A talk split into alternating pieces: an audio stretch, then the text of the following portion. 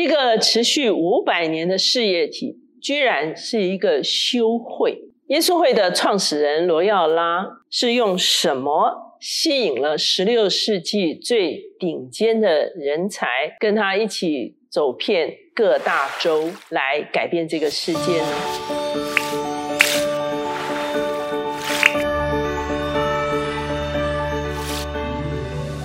大家好，我是乔美伦老师。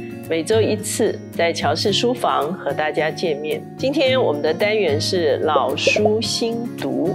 今天所要给大家介绍的这一本书叫做《栽培领袖》，它的副标题是《耶稣会的人才学》。它的英文版本呢是二零零三年出版的，中文版本呢是二零零四年出版的哈。它的作者叫克里斯劳尼哈，在他的这个书的一开始呢，就描述他说他在一个周五的下午脱下了修饰的服装，隔了三天之后，在周一的早上，他踏进了银行。成为了一个职场人士。他曾经在耶稣会见习七年之后呢，他在一九八三年离开了耶稣会。三天之后呢，他就进入了摩根投资银行。这个摩根投资银行是财新杂志所推崇的金融公司排行榜的榜首的一个银行。哈，他展开了他的新的职业生涯。他在摩根服务了十七年之久，他任常务领事。以及驻纽约、驻东京、新加坡等地的一个主管，他现在是天主教医疗传道会的顾问。对他而言，这两个经验呢，几乎是背道而驰的哈。所以呢，在这样子的一个非常冲突的角色中间，当他回顾的时候，他发现他自己很多领袖的概念，其实是在耶稣会养成的。耶稣会呢，它创立在一五四零年，到今天呢，已经超过了四百八十年的时间。它仍然是世界上最大的天主教修会的组织。这个耶稣会的创始人是罗耀拉，他自己是一个西班牙的贵族。他年轻的时候，他有一个非常浪漫的情怀，他就参军。可是呢，在参军的过程中间呢，他就伤了他的腿，只好从军队退下来。之后呢？他又向往一个朝圣的生涯，所以呢，他长途跋涉了两千里来到耶路撒冷来朝圣。可是那个时候刚好遇到中东是其实是非常危机紧张的时候，所以他就被驱离。他也带着失望，三十三岁的时候，他回到西班牙的巴塞隆纳。最后呢，他来到巴黎，哈。年近四十岁的时候，他好像才真正开启了他的人生。在这个过程中间，他曾经在一个西班牙的小城。自己居住了一整年，很多人都认为这一年呢，对他的人生是一个非常重大的转折。那这也是耶稣会非常看重的所谓的自觉哈，self awareness。那之后他来到巴黎，结交了非常多的啊知识分子，有十位好朋友，共同创办了耶稣会。那耶稣会在所有的天主教修会中间可以说是异类。那特别在那个时代，其他的修会是一天祈祷。七次哈，只有耶稣会，它变成了一个事业体。他们的使命是走遍全世界，带给世界各地，甚至当时候还很多蛮荒的地区，很多的文明的发展，就是透过耶稣会。他们的意向吸引了当时欧洲的高级知识分子，他们走遍大洲，建立学校。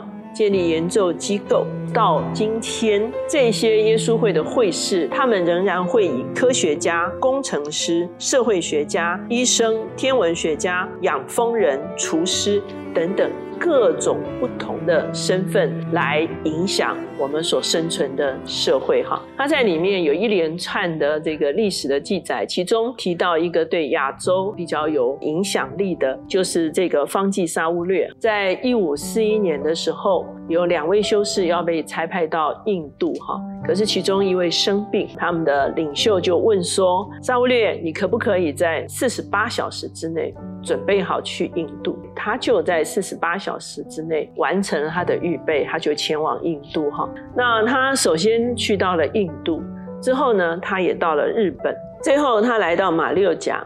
事实上，我们今天如果到马六甲的时候哈。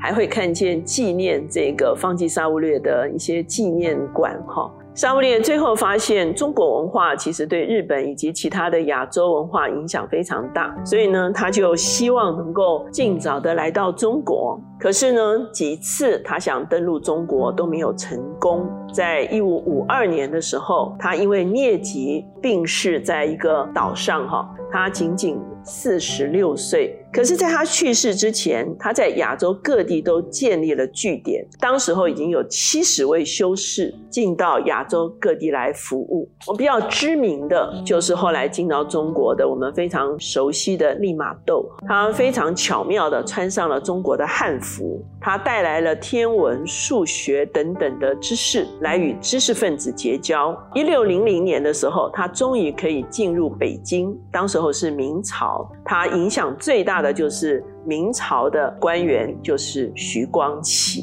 所以呢，我们知道这个利玛窦对中国的影响是非常大，甚至对中国西化的这个影响都非常大哈。亚洲呢，还有一个罗伯特戴诺比利，他在一六零五年他来到了印度，他为了进入印度社会哈，他开始穿当时候僧侣的红色的衣袍。而且是半裸上身哈，可能是斜披式的那一种僧侣的衣袍哈。那当时候呢，很多这个人呢就很不满意他哈，告到教皇那边去哈。可是这个耶稣会当时候的领袖呢，让罗伯特可以自行决定。那也因为他穿上了这个红色的僧袍，他也成功的打进了印度社会。在这五百多年中间。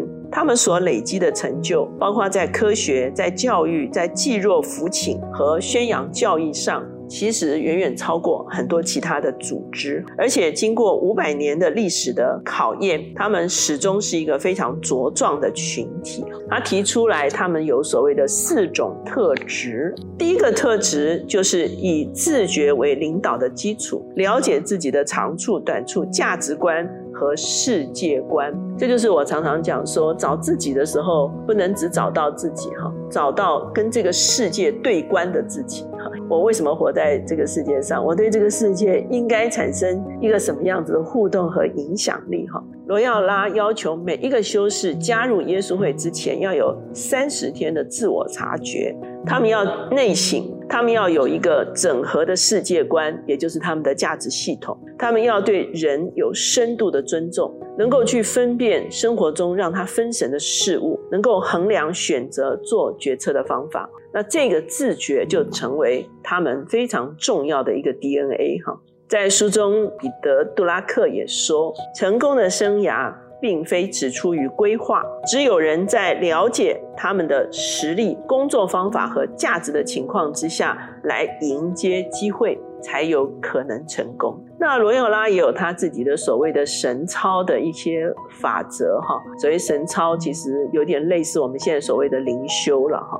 每天花三次五分钟要自省，醒察自己跟当年的自觉。是不是吻合的哈？那事实上，他们跟其他修会不一样。其他修会可能叮叮叮哈就要进到这个教堂去，很长的时间做祈祷哈。可是他们通常是在工作停下来的时候，他们就进到这个自我省察的里面。那这种做法有一点点像我们今天所说的不忘初心哈。很多人往前走的时候，他其实需要找回起初的意向哈，起初的感动哈。那第二个元素是才智。他们要在不断的变化的世界中充满自信的创新，并且能够调试。他们看重想象力、创意，能够迅速的反应，而且追求卓越。而且他们非常看重人才的培训，特别在他们的所有的事业体中间，教育事业是非常重要的一环。那第三个元素是爱心。他们认为检验人才的至上标准是爱。